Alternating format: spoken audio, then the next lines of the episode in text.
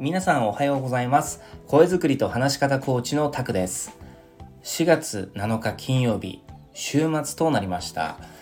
皆さん調子はいかがでしょうか？悩むこと考えることいろいろあると思います。僕もあります。そしてありました。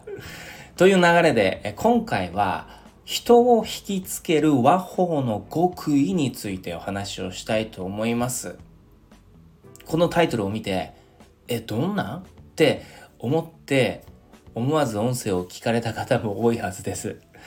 実際にこれ嘘でも大げさでもなく人を引きつける和法の極意は存在するんです。事実、凄腕のスピーカーはこの和法を巧みに活用しています。僕自身も結構使ってます。なので、今回の音声は一部レトリックのネタバレ要素があります。でも、豊かで円滑なコミュニケーション形成をするためには、絶対的に必要な要素と言えます。ですから、話し方コーチとして、理論的かつ論理的に人を引きつける和法の極意をお伝えしたいと思います。雑談や会話をするのが苦手、会話が全然盛り上がらない、聞き手がいつも退屈そうなど、コミュニケーション全般苦手な方がどうすれば人を引きつける話ができるのか。会話を盛り上げて、あなたとの話に聞き手が楽しめるように、そしてより良い信頼関係を構築するためには、結論。あなたの失敗談をしましょう。え、失敗談？なんで？嫌ですよ。失敗談するなんて恥ずかしいし、みっともないと思われた方。実は、恥ずかしいとかみっともないっていう自己プロテクトマインドこそが相手とのコミュニケーションを滞らせているかもしれません。目の前の人に信頼してもらうためには、まずは自分をさらけ出してみましょう。つまり、あなたの失敗談をしてみてください。なぜ失敗談が人を引きつける和法の極意なのか。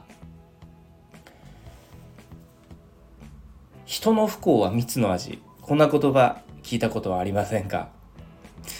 この人の不幸は蜜の味って実は科学的にも証明されている言葉で失敗談や自虐ネタというのは聞き手を心地よい気持ちにさせるんですよ。そんなこと聞くと、それは妬ましい人だけなんじゃ、なんて思われるかもしれませんが、人の失敗談というのは、自分自身の劣等感を緩和させて、安心感や幸福感を与える作用があるんです。このように科学的にも実証されています。例えばもしもあなたの上司が昔俺は悪でさ喧嘩ばかりしてたんだよ。喧嘩負けたことないんだぜ。なんて武勇伝語り出したらどう思いますか？大抵の人は心の中でこう思います。うわうざって。自分の武勇伝って話している方は気持ちよくて仕方ないんですけどこれ聞いてる方は苦痛で仕方ないという相反関係になります。ところが、いつも偉そうにしているあなたの上司が、いや、実は俺さ、昔仕事で大失敗しちゃってさ、クビになりたかけたことあるんだよね。いや、あの時本当に人生積んだわって思ったよ。なんて、こっそり切り出されたら、きっと皆さんの心の中にワクワクが溢れ出して、思わず、え、どんな失敗したんですか？って聞きたくなりますよね。はい。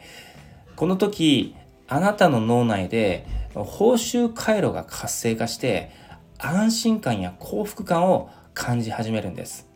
だから、人の不幸は蜜の味と言われるんです。人間、長く生きていれば、たくさんの失敗しているはずです。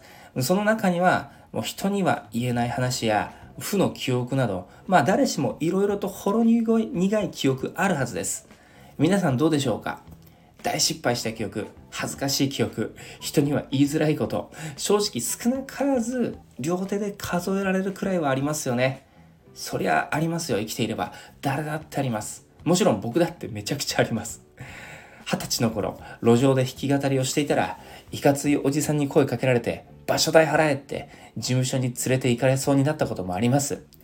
セールスマンになりたての頃に店長から、いいか、どんな時も笑顔だって指導されて、それを素直に遂行してたら、お客さんから、こっちはクレーム言ってるのに何ヘラヘラ笑ってるんだと怒鳴られたこともあります。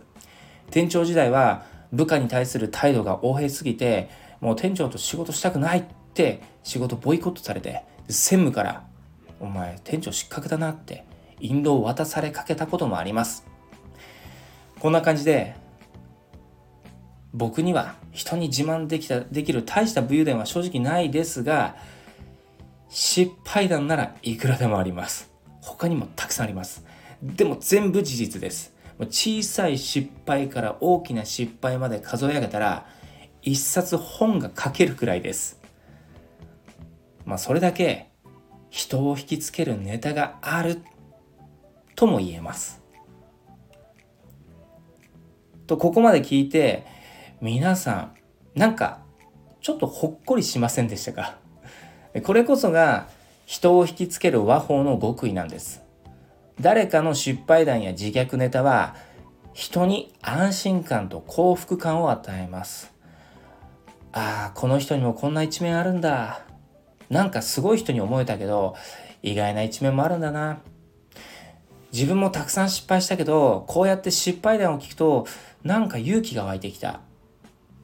こんな感じで、失敗談には、蜜の味どころか、人を勇気づけ、行動を喚起し、次の一歩を踏み出してもらう強い力があるんです。成功者はたくさんの失敗談を持ち、その失敗談を堂々と語っています。それはたくさんの人に勇気と希望を与えます。失敗は誰にでもある。大事なのは乗り越えることだと。だから皆さんも皆さんが今までたくさん味わってきた苦労や苦悩をぜひ身近な人から語ってあげてください。ちなみに失敗談をするときは3つの K に気をつけてください。1つ目の K は解決していることです。例えば、昨日100万円盗まれてさ、今も犯人見つかってないんだよなんて未解決状態で言われたら、どう反応していいかわかりません。すでに解決していることやオチがあるお話をするようにしましょう。で、2つ目の K は、危害を加えていないことです。いや、昔人をぶん殴ってさ、とか言われたら、こいつやべえやつって思われ、ま思われかねません。人を傷つけた失敗談は絶対にしない方がいいです。モラルを疑われます。で3つ目の系は教訓があることです。失敗したから今の自分があるとか失敗したから気づけたことがあるなど失敗談には必ず教訓を添えてください。教訓なしの失敗談は学ばない人という印象を与えかねません。以上、解決していること、危害を加えていないこと、教訓があること、この3つの K を抑えた失敗談を思い起こして、ぜひスピーチのネタにしてみてください。最後になりますが、失敗談はあなたにとって時には人を楽しませ、時には人を勇気づける大きな資産になります。ですから、変なプライドにとらわれすぎないでください。むしろ自己プロテクトマインドぶっ壊しちゃいましょう。武勇伝ばかりの人よりお茶目に失敗談をする人の方が愛されます。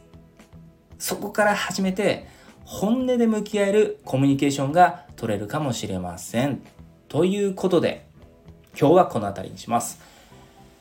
皆さん、良い週末をお過ごしください。声作りと話し方コーチタクでした。また次の音声でもお会いしましょう。それでは。